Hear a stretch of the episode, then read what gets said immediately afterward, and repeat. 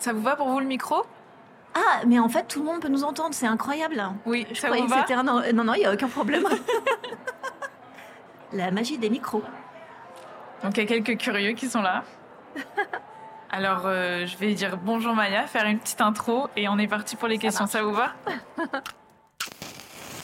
Bienvenue sur Terres Intimes, le podcast qui plonge dans la sexualité et l'intimité de personnes comme vous et moi.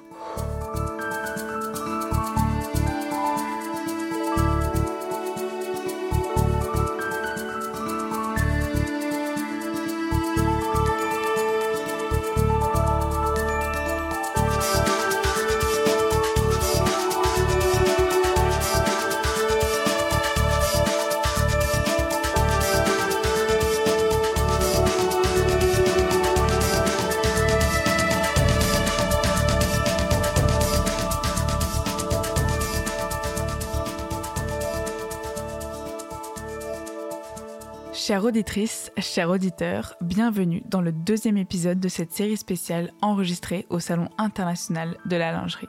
Comment allez-vous? Est-ce que vous êtes prêts et prêtes à écouter cette interview? Est-ce que vos mâchoires sont détendues, vos épaules relâchées?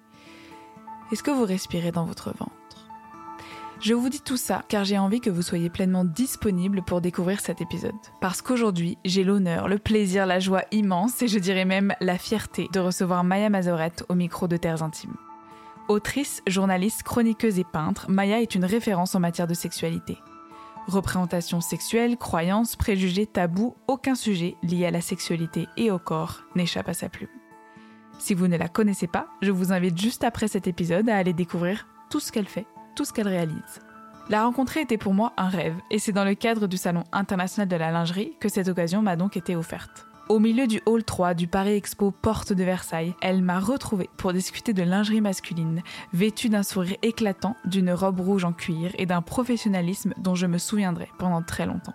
Ensemble, nous avons parlé de la différence de perception des corps féminins et des corps masculins dans la société, des différents rôles de la lingerie, d'émancipation de l'acteur Jeremy Allen White et enfin de l'érotisation du corps masculin. Je vous souhaite à toutes et à tous une excellente écoute.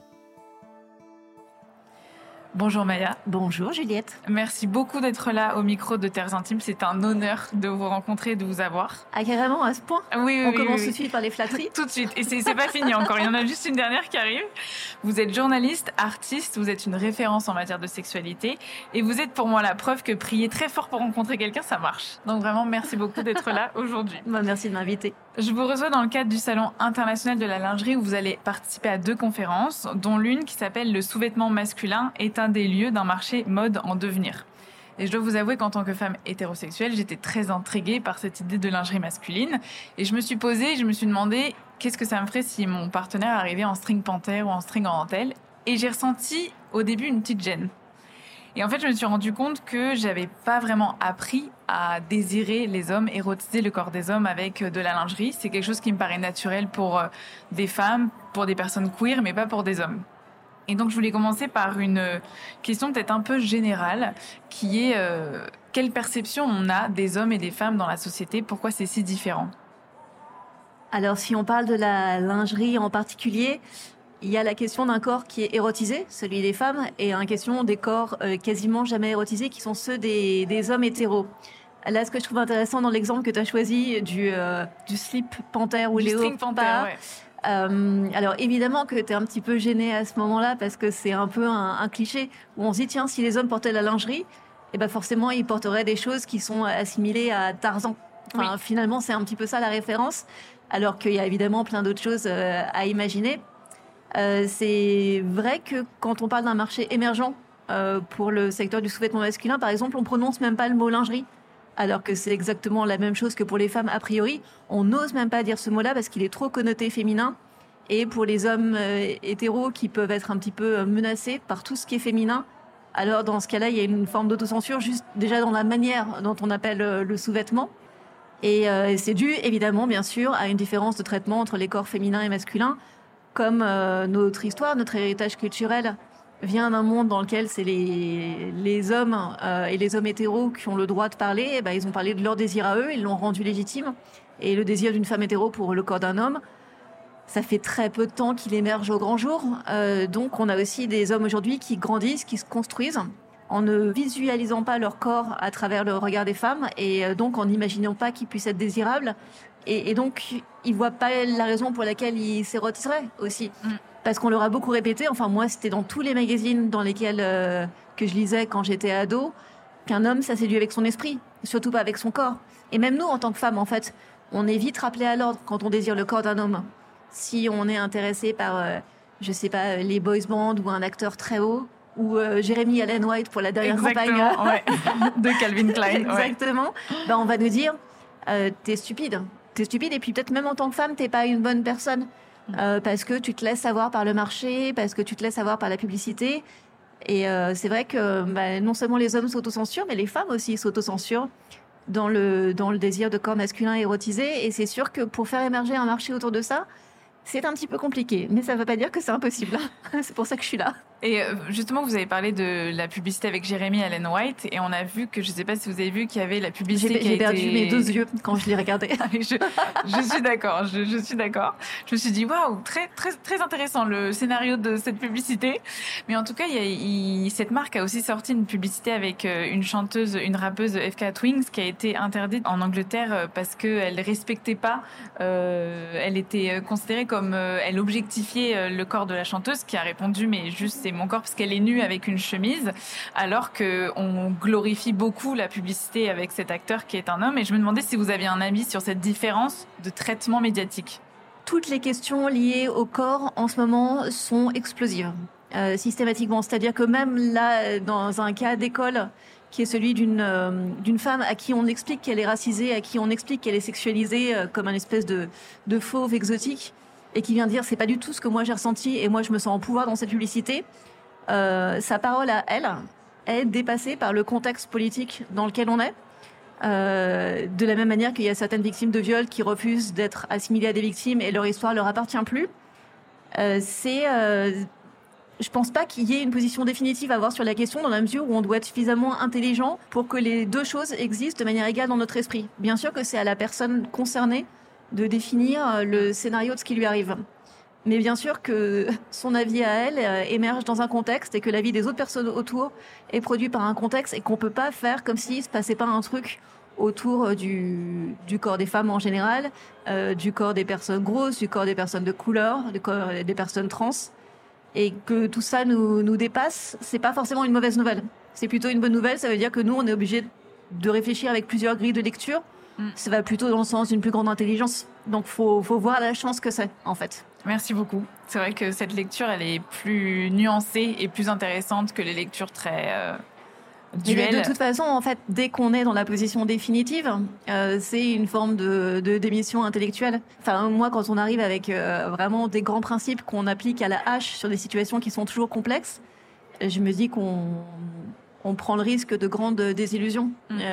malheureusement, des fois, on aimerait que les choses soient très tranchées. Mais on voit bien que finalement, on arrive toujours sur des, espèces de choses un peu sinueuses où on trouve des solutions intermédiaires de compromis. Et une fois encore, ça, c'est une bonne nouvelle. Ça veut dire qu'on heurte moins euh, les gens. En fait, on ne vit pas tout seul, donc on est obligé d'avancer ensemble, donc on est obligé de faire des compromis. C'est extrêmement agaçant. Mais. Euh, c'est ça qui est pertinent. Mais euh, c'est ça qui est pertinent et surtout c'est ça qui permet qu'on se fasse pas la guerre. Ouais. Si on revient au sujet de la lingerie, euh, vous dites que voilà, y a, y a, c'est pas impossible de créer de la lingerie masculine. c'est quoi pour vous les, les, rôles de la lingerie déjà aujourd'hui si on part de, de la base? Très bien, partons de la base et des rôles de la lingerie. En fait, c'est un vêtement qui va nous accompagner dans tous les aspects de notre vie, sauf si on fait partie des personnes qui ne portent rien. Euh, mais je ne, je ne connais pas de tels individus autour de moi, par exemple. Euh, c'est-à-dire qu'il va falloir... Euh, au début, en fait, il y avait un petit peu trois pôles qui étaient la lingerie confortable du quotidien, celle avec laquelle on va au travail et euh, qui va être vraiment fondée sur le confort. Celle vraiment pour les femmes pour séduire, où là on va sortir la guépière incroyable avec 50 lacets, euh, pas forcément extrêmement confortable. Et puis aussi euh, le côté sport, où il faut effectivement encore une troisième pièce de lingerie. Aujourd'hui, on s'aperçoit que ça va beaucoup plus loin que ça et je trouve ça vraiment très enthousiasmant parce que hum, on prend en compte la lingerie euh, pour les femmes enceintes, pour les femmes qui allaitent, pour les femmes qui ont subi des maladies, je pense notamment au cancer du sein, euh, pour les femmes qui vieillissent, euh, pour les jeunes femmes qui commencent ensuite, qui commencent à peine à rentrer dans le monde où on a des, seins et des formes. Et aussi pour les personnes de, toutes les tailles, pour les personnes qui sont en transition de genre. Euh, donc c'est vrai que le vestiaire s'est considérablement, considérablement augmenté. les culottes de règles, évidemment, j'aurais dû mentionner ça aussi, pour que, en fait, on avait l'impression qu'on avait tout pour tous les usages. Et on s'aperçoit que, ah tiens, il nous manquait ça, ah tiens, il nous mm. manquait ça. Et là, par exemple, en arrivant jusqu'ici pour venir faire ce podcast, euh, Vanessa, qui s'occupe de l'organisation du salon, m'a montré certains modèles qui étaient exposés en me parlant d'une marque française qui fait des soutiens-gorge avec des bonnets de différentes tailles. Parce que la plupart des femmes ont des seins qui ne sont pas exactement symétriques. Et une fois encore, on s'aperçoit qu'on avait raté un truc énorme. Donc euh, cette, euh, cette histoire de l'invention et des réinventions de la lingerie, elle n'est pas finie et tant mieux. Bah juste avant, j'interviewais des personnes sur le postpartum qui euh, n'avaient expliqué qu'elles n'avaient pas de lingerie féminine euh, pour l'allaitement et qui créent leur propre marque avec euh, de la lingerie comme les culottes de règles absorbantes pour le lait. Et c'est vrai qu'elles disaient qu'il y a trois ans, ça n'existait pas sur le marché, donc elles étaient ravies d'avoir ça. Et des choses à dégrafer, peut-être un peu plus, plus pudiques si on veut allaiter en public, bien sûr. Exactement. Et moi, ce qui me questionne sur la lingerie, c'est que depuis que j'ai 14-15 ans, je sais que dans la séduction, dans le désir, pour être une femme qui correspond un peu au modèle, il faut que j'ai des jolis strings, euh, euh qu'il faut que, que je, je, sois belle d'une certaine manière. Et donc ça a fait partie un peu d'une injonction de comment je dois être pour être désirable. Et en même temps, c'est quelque chose qui me donne énormément de confiance. Par exemple, je me suis séparée il y a pas longtemps. le premier truc que j'ai fait, c'est que je me suis acheté des nouveaux dessous. Ah, ça, c'est les dessous de ma nouvelle vie. et donc, il y a la question de est-ce que c'est un outil d'émancipation ou est-ce que c'est aussi un outil d'injonction? C'est les deux, j'imagine. Mais comment on trouve un équilibre et comment on, on tend vers l'émancipation, la confiance plutôt que l'injonction Aujourd'hui, on a de la chance euh, d'avoir pas mal de marques qui sont euh, conscientes du fait que euh, effectivement, il va falloir jouer sur les deux tableaux. donc déjà, c'est possible de pas avoir à faire un choix définitif entre les deux, à se dire voilà, moi, je suis une femme moderne, je refuse toute injonction sur mon corps. Et donc, dans ce cas-là, je vais rien porter ou alors porter une grosse culotte en coton. Mm. Ou alors se dire, je suis complètement soumise aux règles du marché et euh, je vais porter des sous-vêtements qui sont euh, tellement légers que ça va s'accompagner de toute une hygiène du corps féminin où il va falloir que je sois mince, il va falloir que je fasse du sport, il va falloir que je sois bronzée, il va falloir que je sois épilée et où effectivement ça commence à devenir pas juste un acte d'achat mais tout un régime euh, de vie extrêmement extrêmement contraignant. une fois encore, on est obligé de prendre en compte à la fois notre idéologie et le contexte qui fait que aujourd'hui, même si on n'est pas d'accord avec ça et même si ensuite on peut trouver euh, des partenaires euh, sexuels extrêmement, euh, extrêmement féministes, par exemple, l'attente pour séduire d'un nouveau partenaire sexuel, c'est qu'on ait des choses à peu près assorties, par exemple, même si c'est pas forcément le, grand jeu, et même s'il y a complètement un fantasme de la petite culotte en coton aussi. D'ailleurs. donc les, les arbitrages qu'on fait, ils sont, ils sont complexes et hum, et tant mieux parce qu'il y aurait rien de pire que d'avoir un choix unique qui serait le bon choix, le choix moral, le choix éthique. Et si tu fais pas ça, ça veut dire que tu es une mauvaise personne. Donc, euh, bah oui, effectivement, il y a plein d'injonctions qui pèsent sur le corps féminin pour euh, être jolie. Savoir si la beauté est démocratique, euh, c'est une question qui fait un peu mal à poser, mais qui me semble très intéressante. parce que ça pose la question de savoir si le désir est démocratique. Savoir si effectivement tous les corps, dans toute leur euh, diversité et des fois dans les moments où on est un peu moins à notre avantage sont également désirables. Aujourd'hui, on voit bien que c'est une question qui cristallise énormément de, tensions et de crispations. Euh, et si on rentre dans des explications euh, naturalisantes en disant voilà, la beauté, c'est la symétrie, c'est la jeunesse, c'est le fait de pouvoir envoyer les signaux avec un corps féminin qu'on est capable de procréer, donc on est des gros seins, des grosses fesses et une taille fine. Euh, alors, dans ce cas-là, on rentre dans un truc encore une nouvelle fois extrêmement étroit. Et je pense que euh, on essaye tous d'avoir une bonne vie. Et je pense qu'en plus d'essayer d'avoir une bonne vie, il faudrait qu'on ait une vie aussi large que possible, avec une palette aussi large que possible. Parce que mine de rien, euh, il y a que des femmes actuellement qui nous écoutent. Il me semble que sur les derniers chiffres que j'ai recueillis, on va vivre jusqu'à 87 ans. Donc on a intérêt à, avoir le maximum de possibilités possibles parce que 87 ans c'est quand même très très long. Donc il va falloir qu'on soit plusieurs femmes. Enfin de toute façon on n'aura pas le choix. Mais euh, autant embrasser ça. Donc se dire euh, certains soirs euh, ouais là vraiment je suis une victime totale des injonctions et le lendemain laisser tomber le rasoir pendant quatre semaines, sortir avec ses poils et être très bien comme ça aussi. Pouvoir faire les deux, pour moi, c'est le plus important. Ouais. et c'est ce pourquoi les féministes se sont battues, c'est pour qu'on puisse faire les deux. Mm. Choisir ce qui est juste pour nous à un moment donné, quoi. Si on a besoin de se laisser pousser les poils, on en a envie, et puis. Mais de toute façon, moi, une fois encore, il me semble que appliquer les mêmes principes tout le temps, tous les jours, dans toutes les situations, c'est pas une preuve d'intelligence. L'intelligence, elle est aussi sociale, donc elle requiert une capacité d'adaptation. Ça ne veut pas dire qu'il faut toujours retourner sa veste à tout bout de champ. Mais des fois, dans certains contextes, effectivement, euh, obéir à quelques injonctions permet d'obtenir ce qu'on veut. Et obtenir ce qu'on veut, c'est aussi une posture féministe. Ouais. Pourquoi la lingerie masculine, elle s'est peu développée? Je pense que c'est euh, parce qu'il y a eu une intériorisation de la part euh, des, acheteurs. alors déjà, à mon avis, c'est pas un problème d'offre, dans la mesure où aujourd'hui, il y a plein de sites qui proposent plein de choses qui effectivement euh, vont s'adresser plutôt à un public euh, gay, plutôt à un public queer.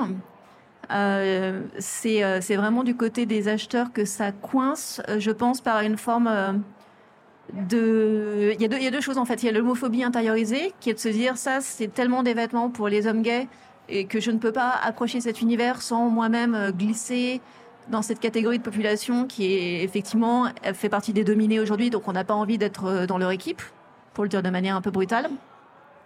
Et il y a aussi ce dont je parlais au début, l'incapacité de se concevoir soi-même comme objet de désir des femmes.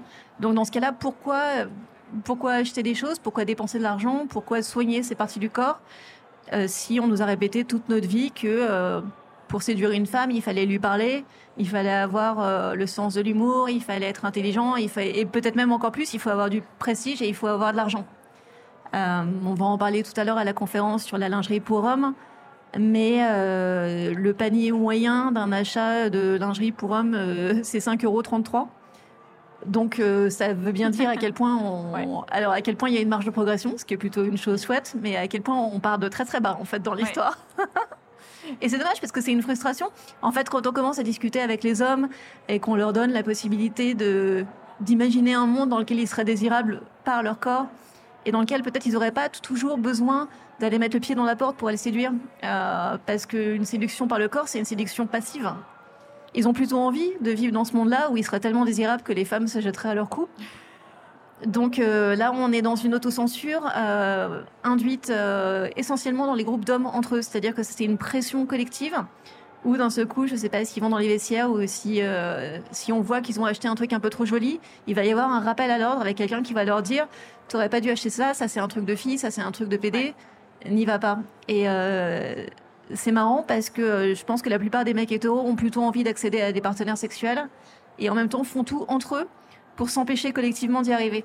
Vu de l'extérieur, c'est toujours euh, très très perturbant pour moi, mais Dit comme ça, c'est très perturbant. Euh, eh ben, pourquoi euh, continuer avec une équipe qui perd Je ne sais pas, mais manifestement, ils sont vraiment euh, bien embarqués là-dedans et puis c'est, ça change très longtemps. Mais c'est sûr, parce qu'hier, j'étais à une soirée avec, il y avait ma sœur et puis que des hommes, et donc je parle de cette conférence, je dis voilà, je vais parler de la lingerie masculine et du fait que pourquoi on n'ose pas porter dentelle, et ils étaient tous hétéros et ils ont tous eu la même réaction c'est euh, je préfère mourir avant de mettre de la lingerie parce que euh, c'est quand même un peu un truc. C'est intéressant comme manière de dire les choses. Je préfère mourir. Ouais. Ça veut dire qu'il vaut mieux être un homme que être en vie. Et en fait, j'ai écouté le podcast d'une fille qui disait bah, que elle, elle aimait quand les hommes y jouaient avec. Elle parlait des codes de genre. Donc elle a tout de suite parlé de la dentelle, des portes jartelles et en fait elle dit moi j'adore quand je parle de ça à un homme et qu'ensuite il joue avec ça donc il va en, il va emporter et je vais désirer son corps et, et je me dis mais c'est fou de bloquer tellement sur ce sujet, alors qu'il s'agit de, de, érotiser les corps des hommes et finalement de repenser la beauté des corps. Et je crois que vous êtes artiste, enfin vous, vous êtes artiste et vous travaillez sur ça. Toute oui, il n'y a pas forcément besoin la beauté. De, de, rentrer. Alors évidemment, on va penser au jockstrap, au harnais, aux choses comme ça, mais euh, quand on voit le fameux succès de cette publicité Calvin Klein, on s'aperçoit que enfin un, un boxeur euh, suffit largement, enfin sur une coupe en plus hyper classique euh, Ont-ils rajouté une chaussette dans le, le caleçon de cette personne? Je ne sais pas, mais en tout cas, il y a un bulge absolument énorme. Manifestement, ça marche. Ouais. Donc, et euh, c'est vrai qu'on dit lingerie masculine. Bah, c'est vrai que euh, lingerie, ça évoque la dentelle et puis des petits nœuds et des ouais. petits lacets, des petites perles. On n'est pas obligé d'aller assez loin dans la mesure où, en plus, dans les vêtements masculins en général, hors lingerie, il y a aussi moins de couleurs que dans le vestiaire féminin, il y a aussi moins de matière que dans le vestiaire féminin. Donc évidemment, on peut pas d'un seul coup euh, faire apparaître une forme d'extravagance extraordinaire alors que le reste ne suit pas. Donc ça veut aussi dire que la lingerie des hommes, elle va dépendre de l'apparence des hommes en général. Elle va dépendre de ce qu'ils s'autorisent pour euh, la coupe de cheveux, pour les tatouages, euh, pour leur manteau. Et euh, une fois encore, on peut pas extraire juste le slip de son contexte. J'ai une dernière question pour vous, Maya. C'est euh, s'il y a un homme qui nous écoute, qui se demande qu'est-ce que qu'est-ce que vous pourriez dire que ça peut leur apporter aux hommes de réfléchir à leur lingerie, de repenser à cette, cette ce, comment s'érotiser, comment se repense, repenser leur beauté, qu'est-ce que ça peut leur apporter? Je pense qu'un homme d'aujourd'hui pourrait s'inspirer de ce que les femmes racontent depuis un petit bout de temps euh, qui est que le phénomène de narcissisation, le fait euh, d'être beau ou belle pour soi dès le matin, c'est un truc qui nous permet de, aussi d'avancer, d'avoir confiance dans sa journée, de se dire que tout est possible, de se dire par exemple que si on fait une belle rencontre, on ne sera pas complètement embarrassé au moment de se déshabiller. Euh, nous, en tant que femmes, on a la culture de se servir de notre vêtement pour, ouais, pour avoir une attitude, pour transmettre des messages. Et ça nous réussit plutôt pas mal, en fait. Euh, donc euh, tout simplement euh, se faire plaisir à soi avant de penser à faire plaisir aux autres et, et se dire qu'on ferait peut-être partie d'une révolution de l'érotisation du corps masculin, ce qui est plutôt une bonne raison de se lever le matin. Se dire voilà ce matin je fais la révolution, je mets un slip en dentelle. Merci beaucoup Maya. je t'en prie. Merci à toutes et à tous pour votre écoute. Si cet échange vous a plu, n'hésitez pas à lui mettre 5 étoiles et à vous abonner au podcast pour être tenu au courant des prochains épisodes. Merci à Nina Zebouloun pour avoir rendu possible cet échange et un très grand merci à Maya pour ce moment partagé. Merci également à Théo Carlinet au mixage son et à Didier Benetti à la musique. Je vous dis à lundi prochain pour le troisième épisode de cette série spéciale qui vous plongera dans une table ronde autour du postpartum. À très vite